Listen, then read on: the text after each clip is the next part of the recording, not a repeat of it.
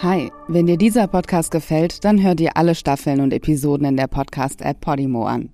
Dort findest du auch eine ganze Menge weitere True Crime Podcasts. Du kannst dir jetzt 30 Tage lang alles kostenlos anhören, so viel du willst. Gehe dazu einfach auf podimo.de slash spurlos. Das ist p-o-d-i-m-o.de slash spurlos. Und melde dich an. Den Link findest du auch in den Show Notes.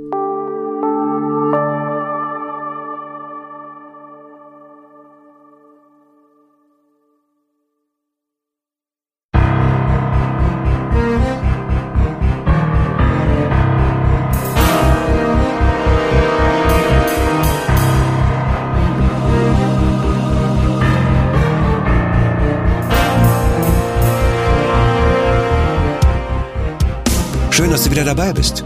Hier ist eine neue Folge Spurlos vermisst. Dies ist ein Podcast von Podimo und ich bin Stefan Pergola. Der Fall Frederick Morse. Teil 1.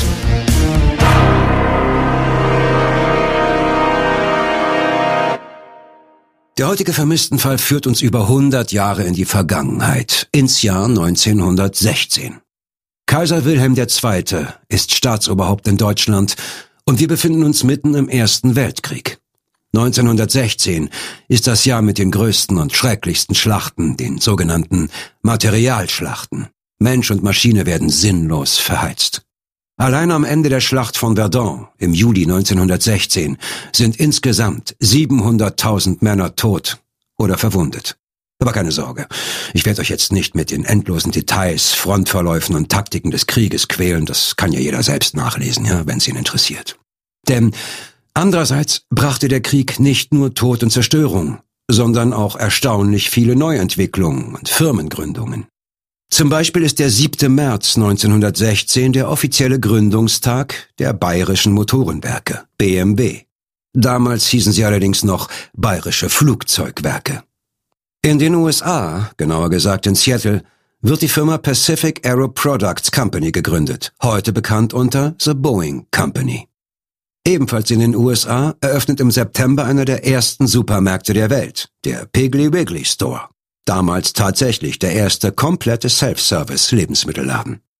Und im November wird in New Jersey das Filmunternehmen Goldwyn Picture Corporation gegründet.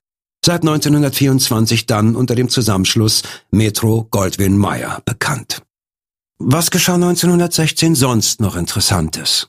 Das Kunstjahr 1916 ist geprägt durch die Gründung des Dadaismus in Zürich.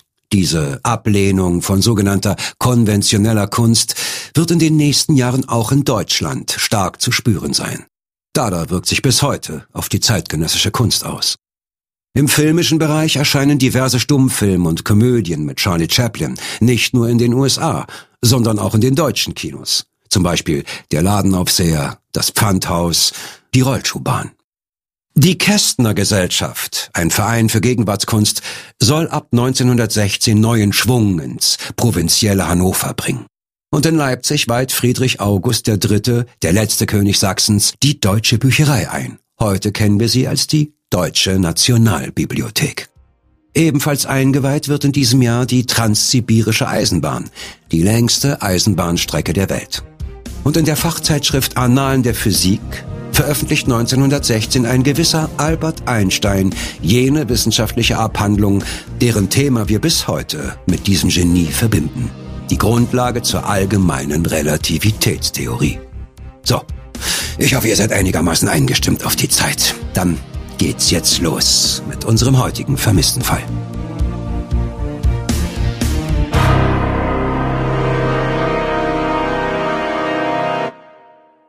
Am Freitag, dem 12. Mai 1916, flieht der mutmaßliche Serienmörder Frederick Morse aus einer psychiatrischen Klinik in der Nähe von New York City. Eigentlich hätte er in Kürze in seine Heimat Österreich-Ungarn abgeschoben werden sollen. Doch jetzt ist er unauffindbar. Der 26-jährige Frederick gilt als spurlos vermisst.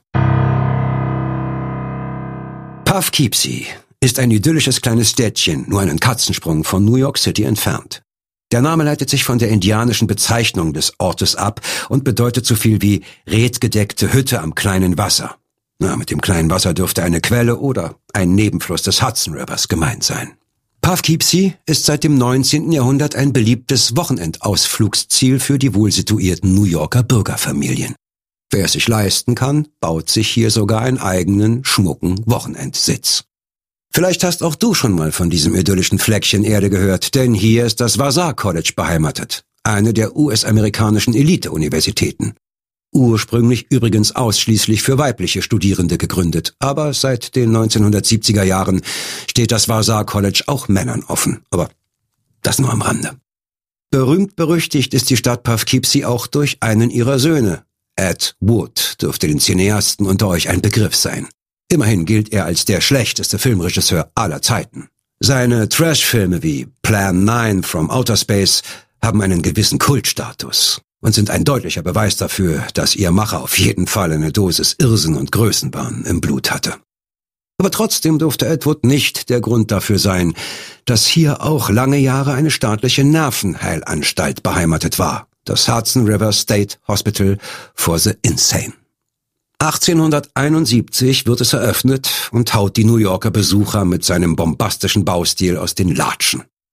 Die spätviktorianische Gotik mit jeder Menge Türmchen, Erkern, Gauben und Spitzbögen lässt die Klinik eher wie eine mittelalterliche Burg erscheinen. Teile davon stehen heute unter Denkmalschutz. Einer der Patienten in diesem psychiatrischen Krankenhaus ist im Frühjahr 1916 der 26-jährige Frederick Morse. Er wird des Mordes an mindestens acht Menschen beschuldigt aber ein gerichtlich angeordnetes psychologisches Gutachten hat ihm die Diagnose Wahnvorstellung und narzisstische Persönlichkeitsstörung eingebracht. Statt ihn also vor Gericht zu stellen, haben ihn die Ermittler erstmal in diese Klinik eingewiesen. Für den Patienten soll das allerdings nur eine kurze Zwischenstation sein, denn die amerikanischen Behörden wollen den mutmaßlichen Psychomörder so schnell wie möglich in sein europäisches Heimatland abschieben. Zurück nach Österreich-Ungarn, zurück nach Wien. Frederick Morse ist nämlich erst vor 23 Monaten in die USA emigriert. Und er ist nach wie vor Staatsbürger der K&K, Doppelmonarchie Österreich-Ungarn, eines bedeutenden Vielvölkerstaats, der allerdings in zwei Jahren, nämlich nach dem Ende des Ersten Weltkriegs 1918, auseinanderfallen wird. Doch als der junge Frederik dort aufwuchs, war Österreich-Ungarn einer der bedeutendsten europäischen Staaten überhaupt. Ein Riesenstaat nach dem Russischen Reich flächenmäßig der zweitgrößte Staat Europas. Das kann man sich heute kaum vorstellen. Ne? Die heutige Republik Österreich kommt gerade mal auf knapp 84.000 Quadratkilometer. Die K&K-Monarchie war mit beachtlichen 676.000 Quadratkilometern achtmal so groß. Denn damals umfasste das Gebiet der Monarchie Österreich-Ungarn neben den beiden Hauptstaaten Österreich und Ungarn auch die heutigen Staaten Tschechien, Slowenien, Kroatien, die Slowakei, Bosnien und Herzegowina sowie Teile der heutigen Territorien von Rumänien, Montenegro, Polen, der Ukraine, von Südtirol, Venetien und Serbien. Und an der Spitze dieses Riesenreiches steht Kaiser Franz Josef I., über den heute keiner mehr reden würde, wäre er nicht mit einer gewissen Sissi verheiratet gewesen. Kaiserin Sissi von Österreich ist im Jahr 1916 allerdings bereits seit 18 Jahren tot. Als sie mit Anfang 60 in Genf einem Attentat zum Opfer fällt, ist Frederick Morse gerade mal neun Jahre alt und lebt noch bei seinen Eltern in Wien. Und Kaiser Franz Josef stirbt ziemlich genau ein halbes Jahr, nachdem der 26-jährige Frederick aus der amerikanischen Nervenheilanstalt in Poughkeepsie geflohen und seitdem spurlos verschwunden ist. Die beiden Adligen spielen also für unseren Fall leider keine Rolle, aber Sissy ist auch immer eine Erwähnung wert. Also, zurück zu unserem Fall und Frederick Moss. Wie kommt es überhaupt, dass der Wiener im Mai 1916 Patient in einer amerikanischen Nervenheilanstalt ist? Wie gesagt, befindet sich diese psychiatrische Klinik sozusagen im Speckgürtel von New York City. Und dort beginnt auch unser Fall, genauer gesagt im Stadtteil Yonkers, der heutigen Bronx. Hier gibt es eine Einrichtung namens German Odd Fellows Home, ein deutschsprachiges Pflege- und Altenheim. Die Oddfellows sind ein weltlicher Orden, ursprünglich in England als eine Art Notgemeinschaft für Handwerker entstanden. Man könnte den Namen mit merkwürdige Kauze übersetzen. Sein Ursprung ist bis heute nicht zurecht geklärt. Na, aber egal. Diesen Orden gibt es inzwischen seit über 200 Jahren und seine Logen findet man überall auf der Welt. Zur Zeit unseres Falls leben in dem Odd Fellows in der Bronze mehr als 100 Männer und Frauen. Die meisten sind sehr alt und teilweise pflegebedürftig. Außerdem haben hier auch etwa 250 Waisenkinder ein neues Zuhause gefunden. Zwischen September 1914 und Januar 1915 steigt auf einmal die Sterberate unter den Altenheimbewohnern in rasantem Tempo an. Innerhalb von vier Monaten sterben 17 Patienten. Dass in einem Altenheim immer mal Bewohner versterben, ist natürlich nichts Ungewöhnliches. Aber 17 in vier Monaten? Das liegt weit jenseits der üblichen Sterberate, findet zumindest die Heimleitung und geht zur Polizei. Zunächst steht der Heimleiter Adam Bangard im Fokus der Untersuchung. Doch die Polizisten bekommen bei ihren Befragungen im Heim sehr bald mit, dass die älteren Patienten regelrecht Angst vor jemand ganz anderem haben, einem der Pförtner. Sein Name? Frederick Moss. Als die Polizisten im Heim ermitteln, ist dieser Pförtner aber bereits wieder entlassen worden. Angeblich wegen Faulheit. Gerade mal ein halbes Jahr war er in German Oddfellows Home angestellt. Dennoch hat er unter den Bewohnern einen bleibenden Eindruck hinterlassen. Denn kaum hat er den Posten als Pförtner angetreten, beginnt er, sich ausgesprochen merkwürdig zu verhalten. So rennt er etwa immer im weißen Arztkittel rum. Die älteren Insassen des Heims zwingt er sogar, ihn mit Herr Doktor anzusprechen. Aber denen ist dieser Herr Doktor überhaupt nicht geheuer. Und zu Recht, wie sich zeigen wird. Die Polizei steckt noch ganz am Anfang ihrer Untersuchung zu der ungewöhnlich hohen Sterblichkeitsrate im Oddfellows Home. Da spaziert am 2. Februar 1915 ein wirklich seltsamer Kauz in das Büro des ermittelnden Bezirksstaatsanwaltes Charles Perkins. Der junge Mann ist recht klein, nahezu dürr, mit eng stehenden blassblauen Augen. Er wirkt fahrig und nervös. Ununterbrochen raucht er aromatisierte ägyptische Zigaretten, eine nach der anderen. In seinem zauseligen schwarzen Bart schimmern Aschepflöckchen, und zu allem Überfluss trägt der Kauz einen seltsamen Jagdanzug aus Kord, dazu Kniestrümpfe und einen Tiroler Hut mit Feder. Was der diensthabende Polizist Louis Gray da vor sich hat, ist in der Tat ein Odd Fellow, wie er im Buche steht. Der Beamte hätte den schrägen Vogel wahrscheinlich freundlich, aber bestimmt wieder aus der Tür gewiesen, wenn der nicht hartnäckig auf einer Selbstanzeige bestanden hätte. Er hieße Frederick Morse und er sei für acht der 17 Todesfälle im Altenheim verantwortlich. Na, da horchen die Ermittler natürlich auf. Morse wird also zum Bezirksstaatsanwalt Charles Perkins vorgelassen. Und er lässt sich nicht lange bitten. Im Raum auf und abstampfend wie ein Tiger im Käfig erzählt er von seinen Taten. Nein, die alten Patienten seien nicht eines natürlichen Todes gestorben, wie in ihren Totenscheinen behauptet, stattdessen habe er sie vergiftet. Und dann geht der Giftmörder genüsslich ins Detail. Für den ersten Mord habe er Arsen benutzt. Dann sei er aber doch lieber auf Chloroform umgestiegen. Das Arsen habe ihn nämlich sehr enttäuscht. Denn, so Mons, die Vergiftung mit Arsen führte dazu, dass sein erster Todeskandidat qualvoll leiden musste. Das Opfer hatte Schmerzen und zeigte schreckliche Symptome, die mehrere Tage anhielten, bis dann endlich, endlich der erlösende Tod eintrat. Aber eine solche Folter, nein, das sei nicht in seinem Sinne gewesen, das quäle nicht nur seine Opfer, das quäle auch ihn selbst. Denn sein Beweggrund, der sei doch, die armen alten Kranken und an ihrem Leben leidenden Patienten zu erlösen, ja, ihnen den Gnadenstoß zu geben. Er wolle sie doch um Himmels willen nicht foltern. Das Arsen sei also ein echter Fehlgriff gewesen, weshalb er, Frederick Morse, eine neue Methode im Giftmordgeschäft entwickelt habe. Alles nur zum Wohle seiner jämmerlich leidenden Patienten. Nur aus Mitleid habe er sich den Kopf zerbrochen, um eine humane Methode zu entwickeln. Und die habe er gefunden, mit Hilfe von Chloroform.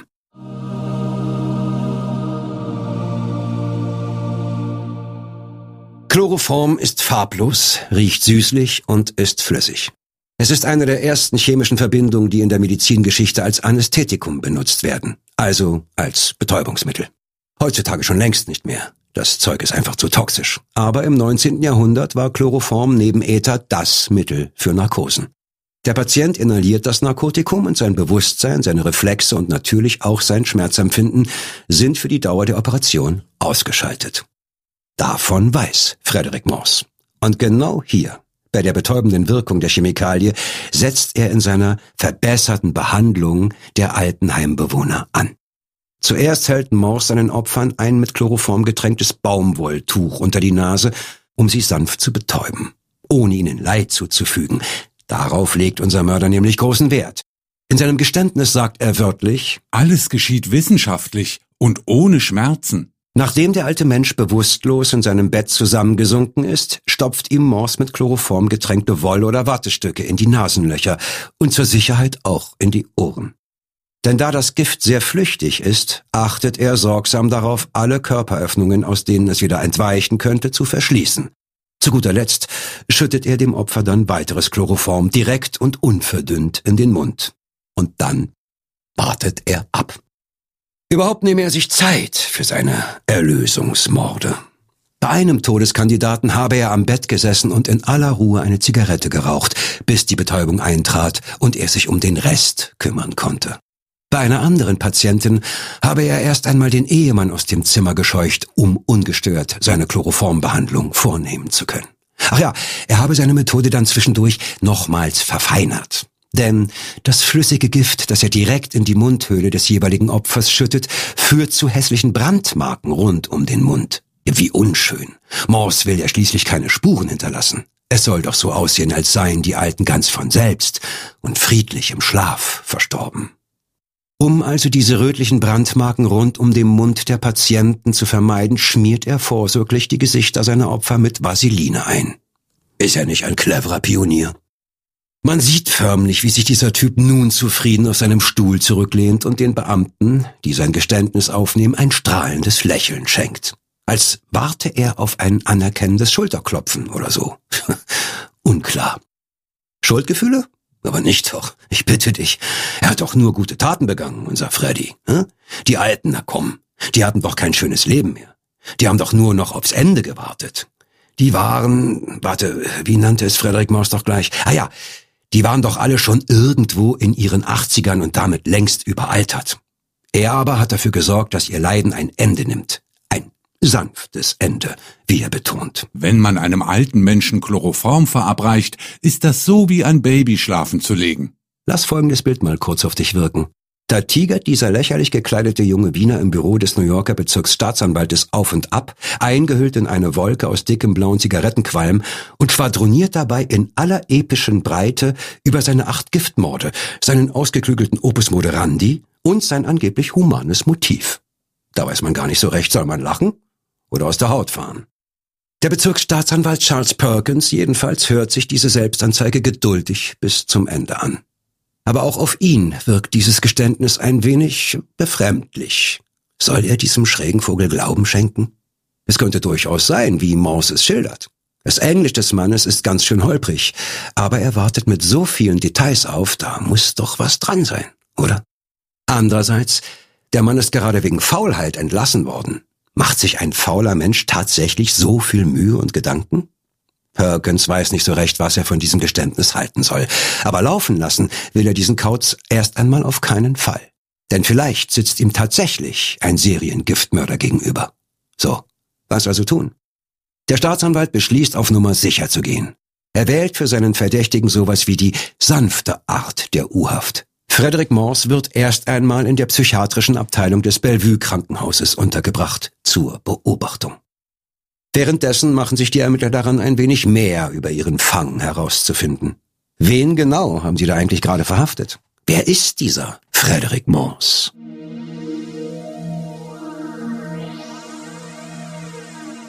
Frederick Morse ist 24, als er seiner Heimat Österreich-Ungarn den Rücken kehrt und nach Amerika auswandert. Am 26. Juni 1914 erreicht er New York City. Hier will er ein ganz neues Leben beginnen. Ein Traum, den er mit vielen Immigranten dieser Zeit teilt. Nur um mal ein Gefühl für die Größenordnung zu bekommen, zwischen 1850 und 1930 wandern fünf Millionen Deutsche nach Amerika aus und mindestens drei Millionen Menschen aus Österreich-Ungarn. Das sind im Schnitt 100.000 Immigranten pro Jahr. Allein aus diesen beiden mitteleuropäischen Ländern. Und der 24-jährige Frederik ist einer davon. Nach der erfolgreichen Einreise gönnt sich der junge Wiener erstmal was Schönes. Er logiert im vornehmen Union Square Hotel. Damals wie heute Eine der teuersten Adressen am Platze. Wir wissen nicht, was Frederick Mons im Sommer 1914 dort pro Übernachtung berappen musste, aber heute, gut 100 Jahre später, solltest du in deiner Urlaubskasse gut und gerne 300 Dollar oder 240 Euro pro Nacht einkalkulieren. Frederick scheint also keineswegs mittellos in sein neues Leben im Land der unbegrenzten Möglichkeiten aufgebrochen zu sein. Hotelangestellte erinnern sich später daran, dass ihr Gast zwar in einem ungewöhnlichen alpinen Stil, aber dennoch ausgesprochen gut gekleidet war. Allerdings bleibt ihnen Frederick noch aus einem anderen Grund im Gedächtnis. Einer der Pagen bemerkt, dass der Gast unter seinem Mantel ein langes Jagdmesser mit sich herumträgt. Ungewöhnlich für eine moderne Metropole wie New York City. Anfang des 20. Jahrhunderts erscheint eine solche Wildwest-Attitüde hier reichlich fehl am Platz. Und dann noch in einem Luxushotel wie dem Union Square? In höchstem Maße befremdlich. Doch Frederick zaubert die passende Legende aus dem Hut. In seinem Heimatland sei er ein berühmter Jäger.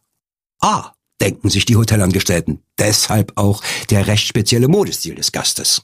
Und er sei, so fabuliert Frederik weiter, nach Amerika gereist, um auf Großwildjagd zu gehen. Um genau zu sein, er habe es auf Bären in den Rocky Mountains abgesehen. Ah ja, so so. Nun, in einem teuren Hotel gehört es zum guten Ton, die Marotten der zahlenden Gäste dienstbeflissen zur Kenntnis zu nehmen und sie auf keinen Fall in Frage zu stellen. Egal, wie hanebüchend eine Geschichte klingen mag. So also selbstverständlich auch im Falle des jungen Bärentöters aus Europa. Doch statt einen Bären zu schießen, wird ihm höchstwahrscheinlich einer aufgebunden. Denn bereits nach sechs Tagen ist Frederik komplett pleite. Er hat keinen müden Cent mehr in der Tasche. Seine vornehme Unterkunft muss er deswegen verlassen. Ob er seine Hotelrechnung vollständig bezahlen konnte, kann ich leider nicht sagen. Aber als sich die Eingangstür des Union Square Hotels endgültig hinter ihm schließt, ist er völlig mittellos. Was genau ihm in seiner ersten Woche in New York passiert ist, wissen wir nicht. Vermutlich ist er, der Selbstdarsteller und Möchtegern-Jäger, einem noch größeren Schlitzohr auf den Leim gegangen und hat dabei sein gesamtes Vermögen eingebüßt. Ironie des Schicksals und zugleich Schicksalhafte Wendung. Allerdings nicht zum Guten. Denn nun ist Frederick gezwungen, sich schnellstmöglich irgendeine Arbeit zu suchen. Dafür geht er zum Immigrant Free Employment Bureau, dem Arbeitsamt speziell für Einwanderer. Und er kann erfreulich rasch vermittelt werden. Grund ist seine Deutschsprachigkeit. Ein Glück, denn sein Englisch ist noch miserabel. Das Arbeitsamt findet für ihn eine Stelle in einem deutschsprachigen Alten- und Pflegeheim, dem German Odd Fellows Home im Stadtteil Jonkers. Etwa ein halbes Jahr wird Frederik hier arbeiten. Offiziell als Pförtner.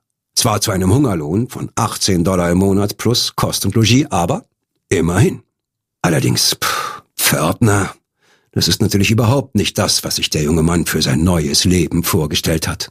Dafür hat er doch nicht die ganze Mühen der Emigration auf sich genommen. Nein, was Frederik sich erträumt, ist, ein Arzt zu sein.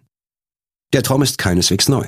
Schon in der alten Heimat wollte Frederik unbedingt in den medizinischen Sektor einsteigen. Doch seine Eltern hatten nicht das Geld, um dem Jungen ein Medizinstudium zu ermöglichen. Trotzdem treibt sich Frederik bereits in Wien gern in Krankenhäusern und Kliniken herum immer auf der Suche nach neuem Wissen über medizinische und pharmakologische Praktiken und Erkenntnisse. Er beobachtet Ärzte und Schwestern bei ihrer Arbeit und eignet sich auf diese Weise tatsächlich das eine oder andere Wissen an. Natürlich völlig unstrukturiert und unwissenschaftlich. Mal schnappt er hier was auf über chirurgische Vorgehensweise, mal da etwas über Wirkungsweisen und Anwendung von Medikamenten. Wie ein Schwamm saugt er über die Jahre alles auf, was ihm im Zusammenhang mit seinem Traumberuf begegnet. Mit der Pförtnerstelle im Alten- und Pflegeheim in der Bronx rückt er seinem Wunschziel zumindest ein ganz kleines bisschen näher. Hier ist er in einem medizinischen Umfeld. Hier kommen täglich diverse medizinische Verfahren zur Anwendung. Bald schaut Frederik den Ärzten des Heims nicht mehr nur neugierig über die Schulter, er stellt sich offensichtlich so gut an, dass er auch als Hilfspfleger eingesetzt wird. Ich wurde praktisch zur Krankenschwester gemacht, weil die Männer über mir erkannten, dass ich etwas von Krankenpflege verstand und besser ausgebildet war als die meisten Pfleger. Doch das scheint Frederik irgendwie zu Kopf zu steigen. Er beginnt sich in zunehmendem Maße merkwürdig zu verhalten. Es zeigen sich erste Anzeichen eines respektablen Größenwahns. Wie gesagt, offiziell ist er nur der Pförtner des Heims, was ihn aber nicht davon abhält, Tag ein, Tag aus im weißen Arztkittel rumzurennen, mit einem Stethoskop um den Hals. und einer aromatisch duftenden ägyptischen Zigarette im Mundwinkel. Frederick Morse geht sogar so weit, sich von den alten Heimbewohnern mit Herr Doktor ansprechen zu lassen. Naja, was heißt ansprechen lassen? Er scheint darauf zu bestehen. Überhaupt scheint sein Verhältnis zu den alten und teilweise pflegebedürftigen Patienten des Heims grundsätzlich angespannt zu sein. Die jüngeren Bewohner dagegen, vielleicht erinnerst du dich, im Odd Fellows Home leben auch gut 250 Waisen im Kindes- und Teenageralter, die finden Frederick unterhaltsam und genießen seine Gesellschaft. Aber den Alten, denen ist er irgendwie unheimlich. Sie fürchten sich sogar ein wenig vor diesem neurotischen Herrn Doktor. Angeblich bedroht er diejenigen, über die er sich besonders ärgert, schon mal damit, sie zu töten. Und dann steigt auf einmal zwischen September 1914 und Januar 1915 die Todesrate unter den über 80-Jährigen in beunruhigendem Ausmaß an. Die Leitung des Oddfellows Ordens will wissen, ob das tatsächlich mit rechten Dingen zugeht und schaltet die Polizei ein. Und rasch gerät Frederick Morse in den Fokus der Ermittlung. Nicht zuletzt durch seine bizarre Selbstanzeige am 2. Februar 1915 im Büro des Bezirksstaatsanwaltes Charles Perkins.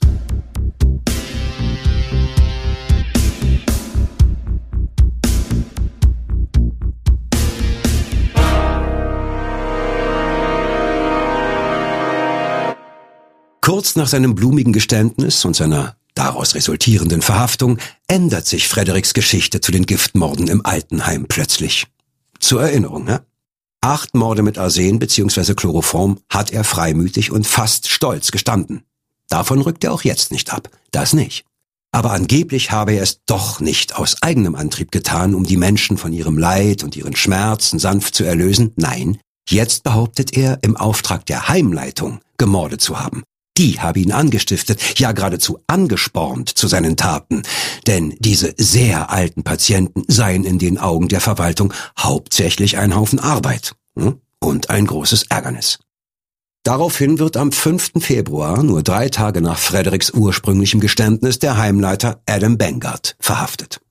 Zwei, möglicherweise auch drei weitere Mitarbeiter des Heims werden als wichtige Zeugen in dem Fall betrachtet. Da sie sich allerdings der Polizei gegenüber wenig kooperativ zeigen, werden sie ebenfalls festgesetzt. Da müssen sie auch erst einmal bleiben, denn der Orden, zu dem das Heim gehört, weigert sich, für sie eine Kaution zu stellen. Die Polizei stellt das gesamte Altenheim auf den Kopf. Besonders gründlich durchsuchen sie Fredericks Zimmer. In einer Jackentasche finden sie Watte und eine Pinzette und versteckt ganz hinten in seinem Schrank ein Gifthandbuch auf Deutsch. Das alles untermauert zwar Fredericks Geständnis, aber es reicht natürlich hinten und vorne nicht als Beweis. Zeugenaussagen könnten da weitaus hilfreicher sein. Auf der Suche nach aussagekräftigen Zeugen befragen die Ermittler natürlich auch die Heimangestellten und die Bewohner. Und was die zu erzählen haben, scheint Fredericks Aussagen tatsächlich zu bestätigen. Da wäre zum Beispiel der Leichenbestatter, der regelmäßig im Odd Fellows Home zu tun hat. Ihm waren an einem der Toten rote Brandmale rund um den Mund aufgefallen. Er kenne solche Rötungen nur von Patienten, die bei Operationen verstorben waren und die zuvor eine Narkose mit Chloroform erhalten hatten. Der Bestatter wundert sich. Woher sollte ein an Altersschwäche gestorbener Heimbewohner denn solche Chloroformverletzungen herhaben? Also spricht der Frederik Moss darauf an aber der beruhigt ihn. Das komme nur von einem Tuch, das er dem Mann nach seinem Ableben umgebunden hätte. Der Kiefer des Verstorbenen sei immer heruntergeklappt, und um ihn zu fixieren, habe er eben ein Tuch darum gebunden, und der Stoff müsse wohl das Gesicht des Patienten wund gerieben haben. Der Bestatter sagt gegenüber den Polizisten aus, das sei ihm zwar komisch vorgekommen, denn bisher habe sich in dem Heim niemand diese Mühe gemacht. So eine Praxis sei hier absolut unüblich. Und außerdem findet er, dass die Form und Ränder dieser Wundmale auch gar nicht zu einem umgebundenen Tuch passen. Aber da nachfolgende Tote keine solche Rötungen um den Mund mehr aufwiesen, verflog das Misstrauen des Leichenbestatters gegen Frederick Morse wieder. Allerdings hatte Morse in seinem Geständnis genau diesen besagten Toten mit den Chloroformverätzungen als eines seiner acht Opfer ausdrücklich genannt. Die Skepsis des Leichenbestatters hat ihn nicht von seinem Vorhaben abgehalten. Sie hat ihn nur noch umsichtiger handeln lassen. Und ausgesprochen passend zur Aussage des Leichenbestatters, diese Rötungen im Mundbereich seien ihm wirklich nur bei einem einzigen Opfer aufgefallen, erscheint den Ermittlern dann auch die Zeugenaussage eines weiteren Pflegers. Der sagt, er habe Morse einmal dabei beobachtet, wie er einem Patienten Vaseline um die Mundpartie schmierte.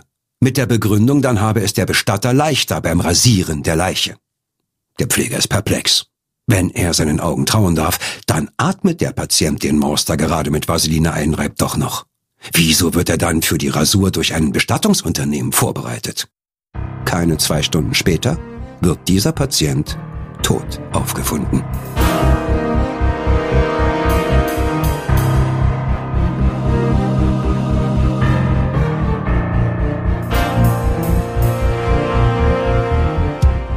Dieser Podcast ist eine Produktion von Ton in Ton Audioproduktion Berlin.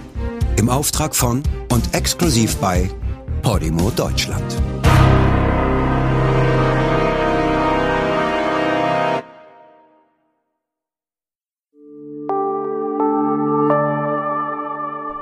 Hi, wenn dir dieser Podcast gefällt, dann hör dir alle Staffeln und Episoden in der Podcast-App Podimo an.